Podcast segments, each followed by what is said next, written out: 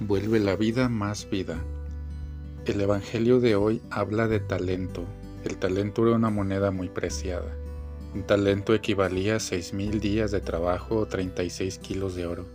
La parábola habla de un hombre que viajó al extranjero y llamó a sus sirvientes para dividir sus posesiones. A uno le dio cinco talentos, a otro le dio dos y a otro uno, cada uno según su capacidad. Esta expresión es fundamental porque dice que los talentos fueron entregados según la apertura para recibirlos, no por la preferencia del patrón.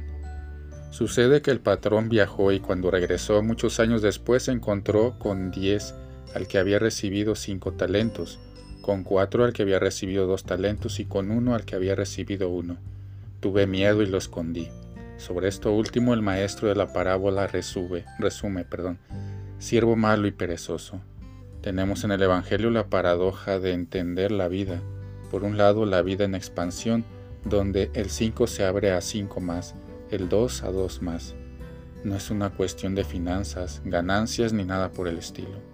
Es la vida.